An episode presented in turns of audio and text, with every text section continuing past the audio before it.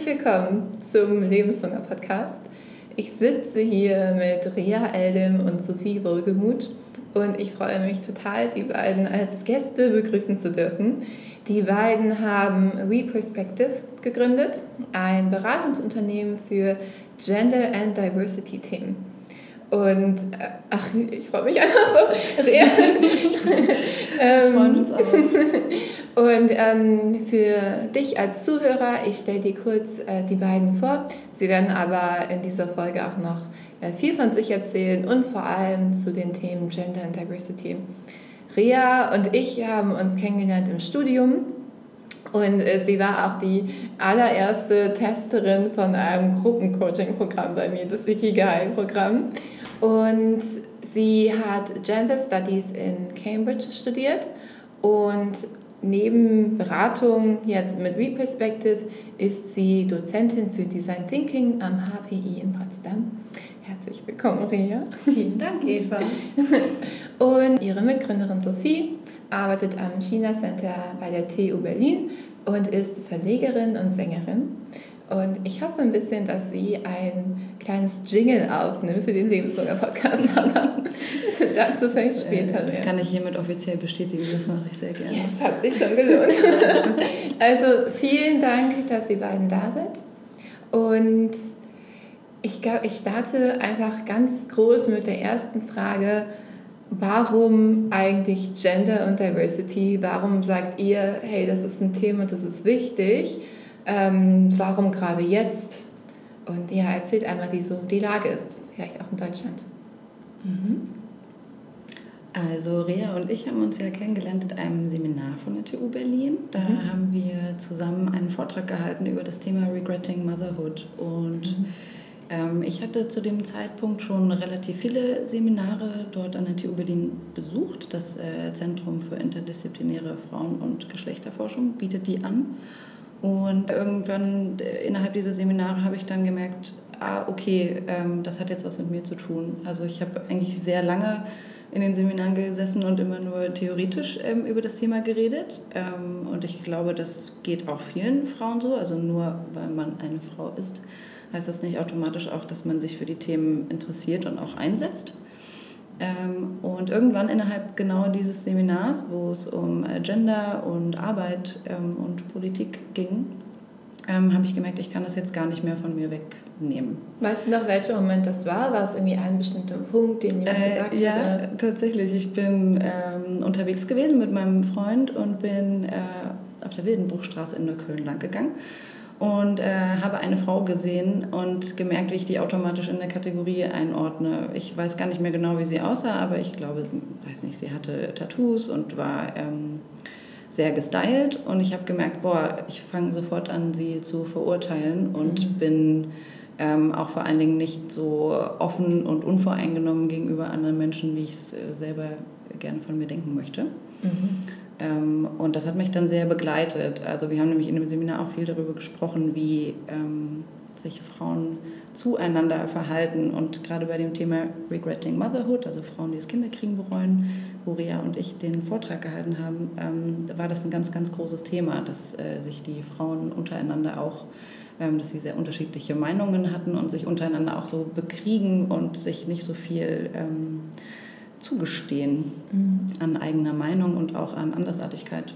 Und das war für mich der Punkt, wo ich dachte, okay, äh, das ist jetzt ein Herzensthema geworden, das ist jetzt eine Angelegenheit geworden, ähm, vor der ich auch nicht mehr so die Augen verschließen kann. Ich habe die Brille aufgesetzt und seitdem nicht wieder abgenommen. Ja, ich finde das äh, total mutig, ähm, so ehrlich dann zu sich zu sein und zu sagen, ach krass, okay, ich glaube, wir, wir denken alle gerne, wir sind so tolerant und so offen und äh, alle, die, die zu uns kommen, die behandeln wir gleich. Und dann aber sich dann einzugestehen in dem Moment, so, ach krass, so, ich habe gerade gemerkt, dass ich über eine Frau, die mir entgegenkommt, die krass verurteile, mhm. ich kenne sie gar nicht. Null. Und dann den Mut zu sagen, also den Mut zu haben, zu sagen, hey, okay, ich merke das bei mir und ich will was dagegen tun, weil das ist ja ähm, man könnte ja auch einfach sagen, nee, nee, alles gut. Mhm. Also, ist ja auch sehr unangenehm. Mhm. Also ist kein so viel guter Aspekt mhm. überhaupt auch an dem Thema, würde ich sagen.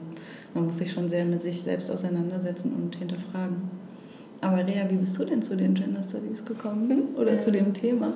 Ja, tatsächlich ähm, war auch mein erster Berührungspunkt äh, diese Seminare an der TU, von denen die Sophie gerade gesprochen hat. Und ich war einfach neugierig und auch auf der Suche nach einem Thema, mit dem ich mich in meinem Master näher beschäftigen kann. Davor hatte ich im Bachelor sehr breit studiert, Kulturwissenschaften, Kommunikationswissenschaften, ein bisschen Politik, ein bisschen Wirtschaft und war sehr unentschlossen und habe vor allem Inspirationen gesucht. Und dann das erste Mal tatsächlich, obwohl ich davor ja schon vier Jahre studiert habe, ein Thema für mich gefunden und ein Themengebiet, ähm, zu dem ich eine emotionale Verbindung aufbauen konnte.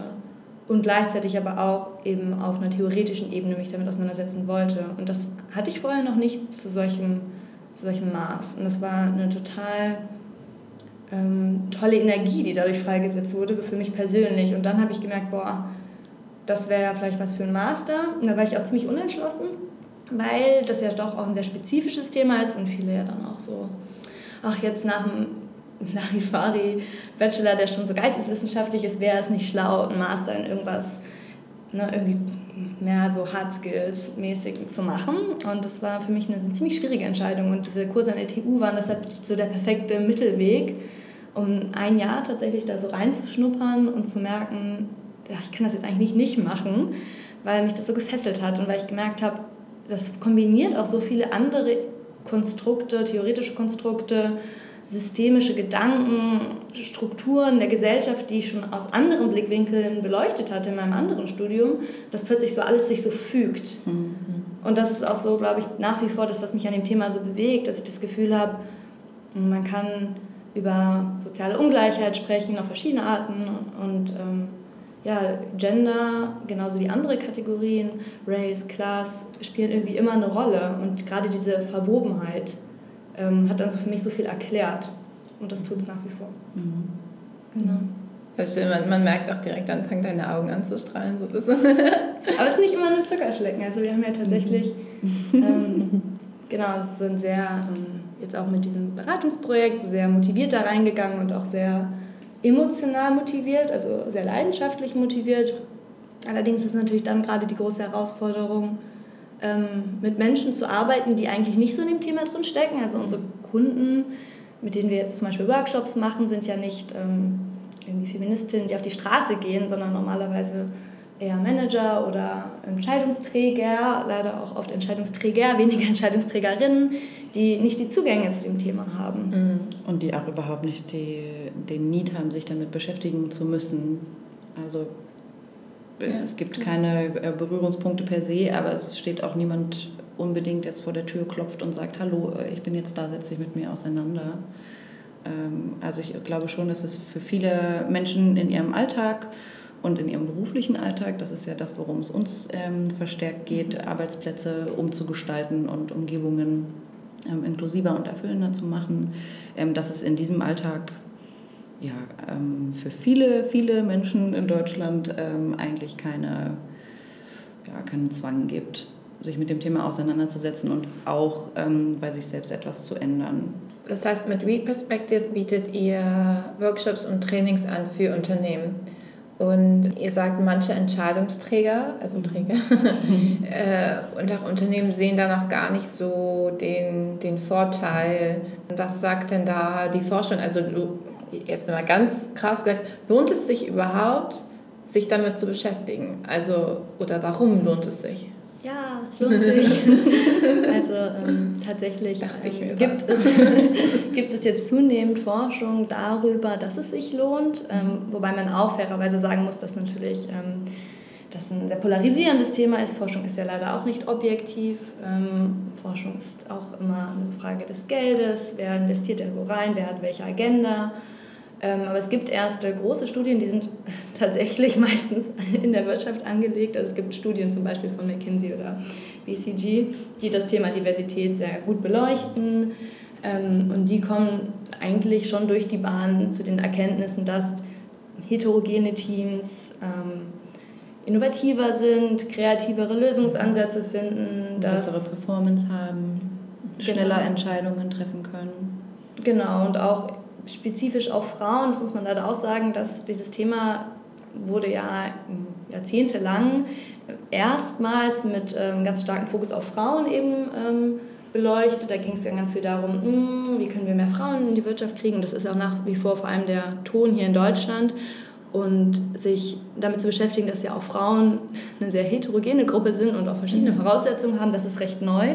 deshalb sind diese Studien leider auch alle ähm, ja, sehr auf Frauen bezogen, was ja auch schon sicherlich ein guter erster Schritt ist. Aber es gibt zum Beispiel keine Studie, von der ich jetzt weiß, die sich anguckt, wie viele Frauen mit Migrationshintergrund gibt es denn im Management ähm, oder wie viele Menschen der Kategorie XY gibt es in dieser Zusammensetzung. Ja, das kann man ja auf beliebig andere Kategorien ausdehnen, sondern diese Studien, die es gibt, besagen dann zum Beispiel, dass tatsächlich ähm, Management Boards mit mindestens drei Frauen, da geht es dann auch oft um so eine Critical Mass Theorie, also dass, dass eine kritische Masse von Frauen oder auch eine andere Gruppe ähm, notwendig ist, um wirklich einen Impact zu machen, einen großen Impact, ähm, dass sie ähm, bessere Revenues haben und so weiter. Also die gibt es. Es gibt aber auch natürlich immer ähm, kritische Stimmen, man kann jede Studie hinterfragen, das begegnet uns auch tatsächlich in Vorträgen oft. Wenn man das nicht hören möchte oder schon vorne rein denkt, das ist alles Schwachsinn, dann kann man diese Studien sicherlich auch ähm, ja, irgendwie immer äh versuchen, auf die eine oder andere Art auszuhebeln. Genau. Und es gibt ähm, auch, äh, super wichtig in dem Zusammenhang, es gibt auch wenig Daten, die, wie Rea schon gesagt hat, zu ähm, diesen Sachen erhoben werden. Und das heißt, wir können äh, nicht in die Studienlage gucken, um zum Beispiel Daten zu Frauen mit Migrationshintergrund in Deutschland äh, uns anzuschauen, denn die gibt es einfach nicht. Na, und äh, das ist auch mit der Vergangenheit eine äh, schwierige Sache. Also ich habe mich neulich mit einem amerikanischen ähm, Soziologen, der ähm, hier gerade in Potsdam seine Doktorarbeit schreibt, ähm, über so eine ganz, ganz große Erhebung von Bevölkerungsdaten in den USA unterhalten. Und ähm, wir haben darüber gesprochen im Zusammenhang mit Datenschutz äh, dass es jetzt schwierig ist, mit diesen Daten was zu machen, weil äh, man eben mit den neueren Verordnungen nicht mehr einen Rückschluss darauf haben kann, weil die Daten anonym erhoben wurden, ob man sie jetzt verwenden darf. Aber genauso kann man das zum Beispiel auf die Kategorie Gender anwenden. Also ich kann gar nicht sehen, wie eine Gesellschaft aufgestellt ist und ob es viele Menschen geben, die äh, viele Menschen gibt, die non-binary ähm, sich identifizieren. Was Wenn ich ähm, wenn man sich nicht äh, einem, dem männlichen oder weiblichen Gender ähm, zuordnen mhm. möchte oder kann. Genau, ähm, darüber hinaus, weil du auch eben nach Deutschland spezifisch gefragt hast, ist es auch super spannend. Die meisten Daten, die wir jetzt auch für unsere Vorträge und so heranziehen, stammen tatsächlich aus den USA oder aus England. Mhm. Deutschland ist einfach auch massiv hinterher, also ja. vor allem seitens der Wirtschaft, dass die Unternehmen selber anfangen, diese Daten zu erheben. Und du hast ja auch vorhin gefragt, ob sie denn kein Need, also du hast gesagt, ja, sie sehen irgendwie anscheinend noch nicht so den Need ich würde sagen, es fängt jetzt so an, dass sie den mhm. sehen, aber die Zahlungsbereitschaft zum Beispiel ist sehr gering und das ist, denke ich, auch etwas, was mhm. in den USA etwas anders ist. Ja. Das Thema wird da mehr als Business Case behandelt, während es hier nach wie vor so ein Feel-Good-Thema ist mhm, genau. und dann so eine implizite Erwartungshaltung auch seitens der Unternehmen besteht, dass jetzt eine Gruppe, am besten Frauen, sich ehrenamtlich am besten als Arbeitsgruppe zusammenschließt und jetzt irgendwie sich mit ihren Rechten mal beschäftigt. Mhm. Ja, Statt das ist doch wichtig. Also macht es doch einfach. Aber äh, Strukturen dafür gibt es halt häufig nicht. Mhm. Ja, also wenn ich das jetzt mal ganz kurz in, in zwei Wörtern oder drei Wörtern zusammenfassen würde, ist Heterogenität gleich mehr Umsatz. Vier Wörter. Stimmt das so? Kann man das so sagen? Ja. Okay, also lohnt es sich für Unternehmen, das zu machen, weil das eben Innovation fördert und letztendlich dann auch äh, den Umsatz bzw. Wachstum. Okay. Diversität und was für eine Form von Diversität spielt bei diesem Statement auch eine Rolle. Also wir hatten zum Beispiel eine Studie zu ähm, dem Begriff kognitiver Diversität gefunden und mhm. eben festgestellt, dass, also da, da war eine Studie, die untersucht hat, die die ähm, kognitive Diversität der Menschen in einem Team untersucht hat. Das heißt, eher basiert auf, ähm, welche Erfahrungen hat man gemacht, als äh, welche ähm, Diversitätscharakteristika hat man aufgrund ah. seiner Geburt. Und okay. ähm, ein Beispiel dafür, ähm, das wir gerne benutzen, ist, dass ähm, ich vielleicht mit einer ähm, guten Ausbildung und einem bestimmten Bildungsabschluss und sehr, einem sehr ähnlichen sozioökonomischen Hintergrund wie eine Person aus Brasilien, die einen Abschluss hat, die aus dem ähnlichen ähm, finanziell gut aufgestellten Elternhaus wie ich kommt, dass ich mit der vielleicht mehr Gemeinsamkeiten habe, obwohl wir eigentlich ähm, ethnisch ähm, und geolokal ähm, divers sind. Also mit der vielleicht mehr Gemeinsamkeiten habe als mit einer Person, die auch aus Deutschland kommt wie ich, aber eine ist im Osten aufgewachsen und eine im Westen mhm. Ähm, und hat unterschiedliche ähm, Voraussetzungen gehabt. Das nennt man dann kognitive Diversität. Genau, okay. genau. Ja, das ist tatsächlich eine große Frage, der Diversitätsbegriff. Also Diversität heißt ja irgendwie auch alles und nichts und oftmals heißt Diversität in Deutschland tatsächlich auch vor allem Frauen und Männer. Also mhm. Diversitätsprogramme haben das Ziel, eine ähm, gleiche Verteilung in den Teams oder im Idealfall auch im Management der Geschlechter, da wird auch immer von sehr binären Verhältnissen ausgegangen, ähm, zu sicherzustellen und voranzutreiben. Und dann darüber nachzudenken, dass, Sie eben kurz angesprochen, Frauen ja nicht gleich Frauen sind, dass zum Beispiel ähm, ja, generationsübergreifend äh, auch große Unterschiede zwischen Frauen offensichtlich bestehen. Ähm, dass natürlich auch ganz viele andere Faktoren wie die äh, Art und Weise, wie ich aufgewachsen bin, ähm, was mich geprägt hat im Leben, dass das ja auch so Diversitätsparameter sind. Das wird überhaupt nicht mitgedacht. Mhm. Und da muss man ein bisschen aufpassen, weil oft dann davon ausgegangen wird, ja, wir haben kein Diversity-Problem. Ähm, ja, wir haben ja auch ein paar Frauen mhm. und dann erstens sind die nicht äh, gleichmäßig verteilt im Unternehmen und bleiben dann oft eher in niedrigeren Ebenen ähm, verhaftet und äh, da, darüber hinaus ähm, werden einfach alle anderen Kategorien wie Alter, Herkunft, Erziehung, Hintergrund ne, äh, oder ähm, wie sagt man, Educational Background, also wie man, wie man äh, welche Bildung man genossen hat, wird gar nicht in Betracht gezogen. Quer, es gibt wenig Programme zum Beispiel, die sich explizit an QuereinsteigerInnen richten. Mhm. Das wäre ja auch eine Gruppe, die eine ganz andere Perspektive vielleicht mit reinbringen kann. Und ähm, das ist ähm, ja viel Arbeit, da auch irgendwie entsprechend das Bewusstsein dann in so einem in so ein Unternehmen zu bringen, die eigentlich denken, sie haben kein Problem und dann mhm. sollt ihr auch noch dafür zahlen.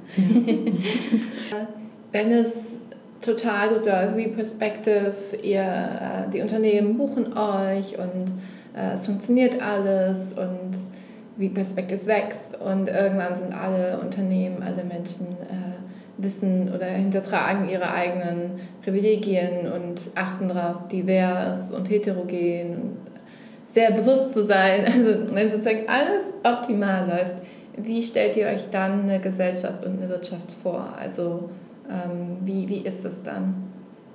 Ich stelle es mir wesentlich freier vor. Also ich glaube, mein Hauptbedürfnis in diesem Zusammenhang ist Freiheit. Ich habe das Gefühl, ähm, es gibt irgendwie so klare Vorstellungen davon, wie ich zu sein habe, basierend auf meinem Geschlecht, auf es fängt an, meine Masterarbeit habe ich über Schönheitsideale äh, geschrieben, es fängt an, wie eine Frau auszusehen hat, geht darüber, wie sie sich zu verhalten hat.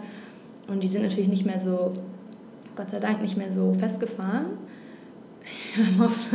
In meiner WG-Toilette liegt so ein lustiges Buch aus den, ich glaube, 20ern oder so ähm, irgendwie ein Brief von der, vom Vater an seine Tochter und da stehen mhm. so diese typischen ähm, Verhaltenskodex mhm. aus ähm, ja, früheren Zeiten. Das ist super spannend anzugucken. Man, man lacht so darüber, aber letztendlich werden die Vorstellungen natürlich vollkommen absurd, dass mein Vater mir so einen Brief schreibt. Mhm. Ähm, gleichzeitig braucht er das auch gar nicht da ähm, wir auch in eine Welt reingeboren werden, die leider nicht, nicht im, was heißt leider, Gott sei Dank nicht im Vakuum äh, aufwachsen. Ist ja auch ganz nett, manchmal mit anderen Leuten zu interagieren, aber durch die Medien und andere Einflüsse so, ähm, ja, so geprägt werden.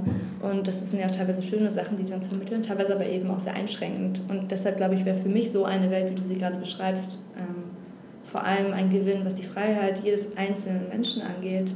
Mich so entfalten kann, wie ich möchte, dass ich in, einem Unternehmen das anziehen kann, was ich möchte zum Beispiel und nicht mir Gedanken machen muss, ist jetzt der Ausschnitt zu tief, ist die Bluse vielleicht zu eng, ist es jetzt zu sexy oder sehe ich jetzt aus wie die graue Maus. Also allein solche Gedanken, ich finde es so absurd, wie viel Gedanken Frauen sich oft, was ich auch so mitbekomme jetzt aus meinem Bekanntenkreis, die ersten anfangen zu arbeiten oder jetzt ähm, seit ein paar Jahren arbeiten, wie viele Gedanken sich äh, Menschen darum machen und wie ungleich das verteilt ist. Also so kleine Sachen im Alltag, die man auch gar nicht wahrnimmt wenn wir die irgendwie beiseite schieben könnten und einfach uns mehr auf die wesentlichen Dinge konzentrieren könnten, das wäre für mich ein, uns gegenseitig zu unterstützen, ein positiveres Miteinander, dann wäre das für mich ein großer Gewinn. Mhm. Ja. Eine, eine Welt, in der ähm, das Anderssein nicht verurteilt wird, sondern hervorgehoben und gemeinsam sozusagen fürs Ergebnis dann genutzt. Genau, ich glaube, es gäbe wahrscheinlich dann vielleicht gar nicht mehr so das Anders, weil das Anders kann ja nur entstehen, dadurch, dass wir so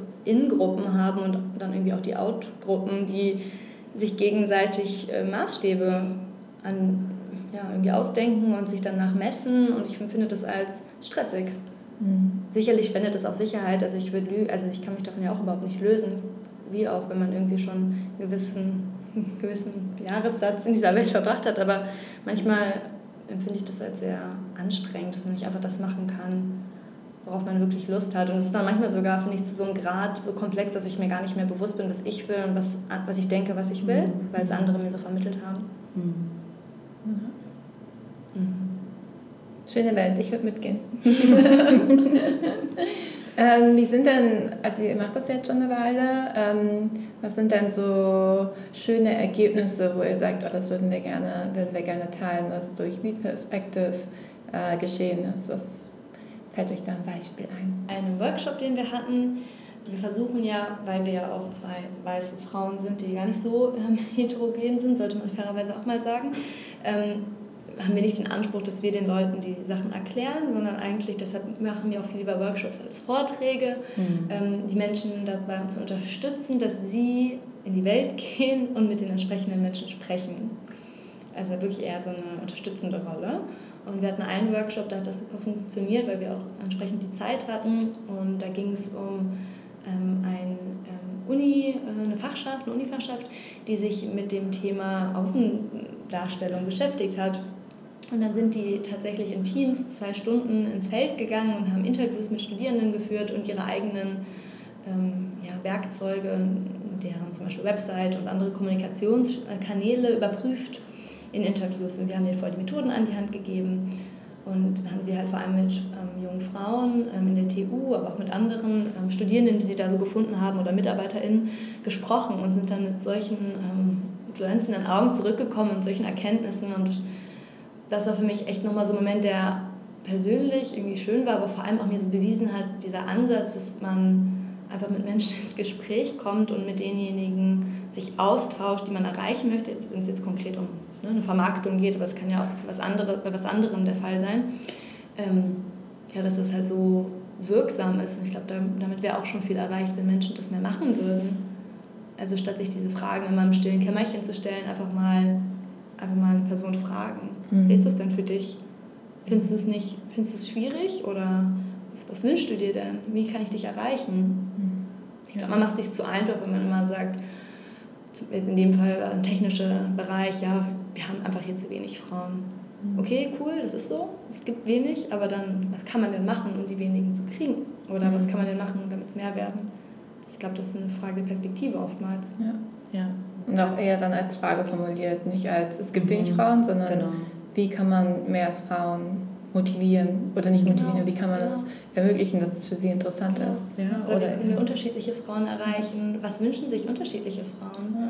Und das ist natürlich gerade cool jetzt an der TU Berlin, ähm, ja auch ein recht, äh, ja, eine sehr männerdominante Sphäre, dennoch ähm, auch ähm, recht international tatsächlich und auch ähm, ja, verschiedene Arten von Frauen gewesen, die, die dann irgendwie in die Gespräche eingebunden wurden. Und das fand ich schon echt toll, dann so zu sehen, wie die Leute das selber verstanden haben. Mhm. Und ich muss da nicht im Zeigefinger stehen und den Leuten das erklären, sondern die machen die Erfahrung selber. Ja. Und durch diese Art, glaube ich, hat das auch einen viel größeren Effekt. Das erzählen die dann weiter. Die erzählen ja. aber nicht, wenn ich denen sage, du bist das Problem. dann erzählen sie nicht so viel weiter, glaube ich. Ähm, ich finde ich total spannend, weil der, die Person hat dann ja eine eigene Erfahrung gemacht. Und wenn ich jetzt als Normalo, die einfach irgendwie, ich kenne das von mir, dass ich auch bei dem ganzen Diskurs um Feminismus, um Gender, Diversity, ich habe immer das Gefühl, ich weiß noch gar nicht genug, um meine Meinung zu sagen. Und also ich fühle mich, äh, äh ich traue mich tatsächlich nicht was zu sagen, in der Angst davor, irgendwie als äh, un, unwissend oder mhm. nicht, äh, nicht gebildet dazuwirken. Und ich würde mich total gerne bilden. Ich habe aber keine Ahnung, ich würde mich auch total gerne hinterfragen. Ich würde ich würd das wirklich gerne machen, ich weiß aber nicht wie. und wenn ich mich nicht traue zu fragen, ist es natürlich auch schwierig. Ähm, aber habt ihr Ideen, wie ich als ähm, junge Frau mich damit auseinandersetzen kann und mich da weiterbilden kann? Ja, also ich glaube, der erste Schritt bevor ich ähm, bevor wir darüber sprechen, vielleicht was, äh, was konkret man jetzt irgendwie lesen kann und so, ist glaube ich auch vor allem aufzuhören, so streng zu sein zu sich mhm. und zu anderen Frauen. Also es ist irgendwie so schade, weil es gibt so viel, so krasse auch politische Grabenkämpfe in der feministischen Szene, auch gerade hier in Berlin und ähm, ja, ist ja auch alles, kann man ja auch verstehen, weil das ja super ist. Ich meine, es geht ja nicht emotional, es gibt kein persönlicheres Thema für mich jedenfalls und ich verstehe das total. Ich habe kriege auch manchmal das Kotzen, wenn ich dann irgendwie manche Herangehensweisen ähm, mir so angucke. Dennoch gilt es mhm. sicherlich zu bedenken, dass viele ähnliche Ziele verfolgen. Der Weg dahin ist halt ganz anders. Und man muss ja auch nicht alles toll finden, aber ich glaube wirklich, man ja, man schießt sich eigentlich ins eigene Knie. Und das wäre so das Erste, was ich so jeder Jungfrau oder jedem Menschen überhaupt in die Hand geben würde. Vielleicht einfach, muss ich nicht alles toll finden, aber man muss auch nicht alles immer bashen und mhm. haten. Das führt, glaube ich, nicht zu nicht so viel. Ja, und das führt eben wirklich dazu, dass äh, Menschen wie du und äh, ich habe dieses, also das definitiv auch schon erlebt, ähm, ja, halt sich nicht trauen, sich weiter in das Thema äh, rein zu investieren, weil sie halt denken, uh, ich weiß nicht, was mir passiert, wenn ich ja. jetzt dieses Risiko eingehe. Ich traue mich noch nicht also, mal zu fragen, weil ja, ich voll. denke, allein wie ich die Frage formuliere. Ja, das ist ein Minenfeld ja. sozusagen. Ist ein Minenfeld, genau. Ja, voll. Also es geht ja auch so, eine Bekannte von mir, jetzt Freundin, hat äh, eine Konferenz, eine Feminismuskonferenz für die Studienstiftung organisiert mal und die ähm, mit mir darüber gesprochen und da haben wir auch wieder gemerkt, boah, es führt oft dazu, dass Leute gelähmt werden und dann ja. gar nichts machen. Mhm. Und das ist ja nicht das, was irgendjemand erreichen will, glaube ich. Mhm. Ähm, und ich glaube, umso ja, wichtiger ist es einfach, ja, Leute nicht zu verurteilen. Versuchen sie nicht mhm. zu verurteilen. Genau, und also ein guter Anfangspunkt, ich finde, es gibt zum Beispiel einen Podcast, den ich gerne ans Herz gebe, der ist auf Englisch, aber ich finde den ziemlich gut. Er ist von Cinon Radio und der heißt Men. Mhm. Und es gibt eine ganze Staffel davor auch über Whiteness cool. auch richtig gut, weil dadurch, obwohl die Themen, die werden auch die ganze Zeit zusammen behandelt, aber man versteht da sehr gut auch, das meinte ich auch am Anfang, mein persönlicher Beweggrund, wie diese Themen, diese strukturellen Diskriminierungen und systemischen Ungleichheiten zusammenhängen. Das finde ich super. Mhm. Und jetzt konkret zu Themen, die mich persönlich auch jetzt auf einer nicht akademischen Ebene super interessieren. Ich finde die Comics von Liv Strömquist mega cool. Die schafft es, finde ich, super gut, dieses ähm, ja, Thema auf eine Art sogar lustig und spaßig zu behandeln. Setzt sich viel mit Sexualität und der weiblichen Lust auseinander. Ein ganzes Buch über Vulvas. Es macht total Spaß zu lesen, aber auch eben über Beziehungen, emotionale Arbeit, wer welche Rolle einnimmt und warum eigentlich. Das finde ich einen guten Anfang. Mhm. Ja, cool. Cool, kann ich alles nicht, ja, werde ich auf jeden Fall alles anschauen. Das, äh, den ersten Podcast, den du erwähnt hast, habe ich auch noch nicht äh, gehört. Aber ich höre auch tatsächlich gerne Podcasts zu dem Thema ähm, und ich kann als englischen Podcast ähm, Nevertheless äh, mhm. empfehlen. Da geht es ähm, ganz viel um Women in Tech und ähm, auch Arbeitsplätze. Ähm, super, super spannend. Ähm, eben auf Englisch und auf Deutsch kann ich empfehlen Feuer und Brot. Ähm, mhm. Das ist auch eine Bekannte von mir, die Maxi und ihre Freundin ähm, Alice, die machen einen Feminismus- und Antirassismus-Podcast. Äh, und ich finde das richtig super. Also die schaffen das echt auf so einer sehr, sehr nahbaren Ebene. Und auch ähm, mit so Mischung aus viele Bücher dazu lesen und aus dem Nähkästchen plaudern. Ähm, ja, wirklich ein gut an das Thema ranzuführen. Da habe ich danach immer das Gefühl, ich habe jetzt was mitgenommen und ähm, das ist aber überhaupt nicht abgehoben. Und ähm, vielleicht können wir noch ein paar Sachen sagen, die man selbst machen kann, so wenn man jetzt ja. vorm Laptop sitzt.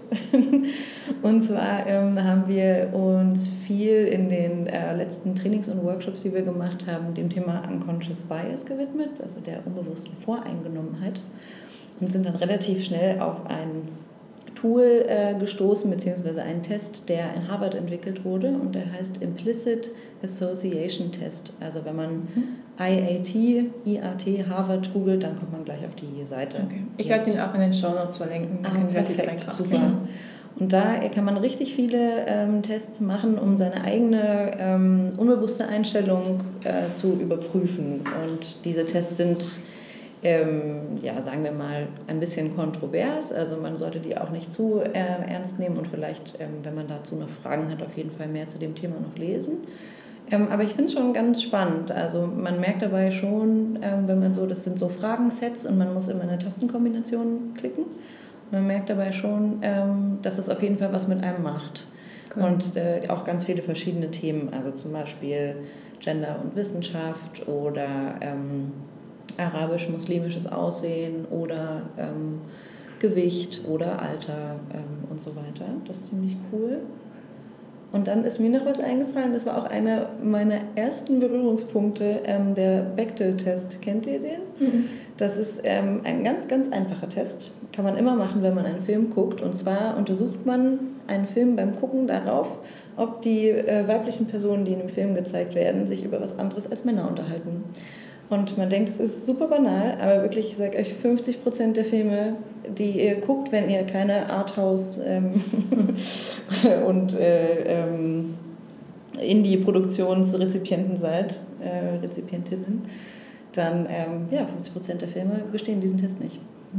Weil die Frauen sich über welche Themen nur unterhalten? Über, nur über Männer. Ach so, über Männer? Ja, also wenn es nur um Männer geht, wenn die Frauen sich unterhalten, und die sozusagen keine Identität, Probleme, Themen mhm. haben, außer eben äh, Männlichkeit und Männer und Liebe und ob sie von den Männern gemocht werden und für die da sein möchten und so weiter, ähm, dann hat der Film den Test nicht bestanden.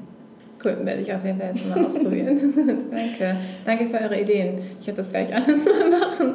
Ähm, und für die Zuhörer, ich habe alles in die Show Notes. Ich werde alles in die Show Notes reinschreiben. Dann kann, kann man direkt draufklicken. Mega, vielen Dank äh, euch beiden. Ihr habt super viel spannende Infos ge geliefert und äh, danke, dass ihr so viele Tipps gegeben habt. Ich werde die nächsten Tage auf jeden Fall viele Tests machen und viele Podcasts hören und das anschauen.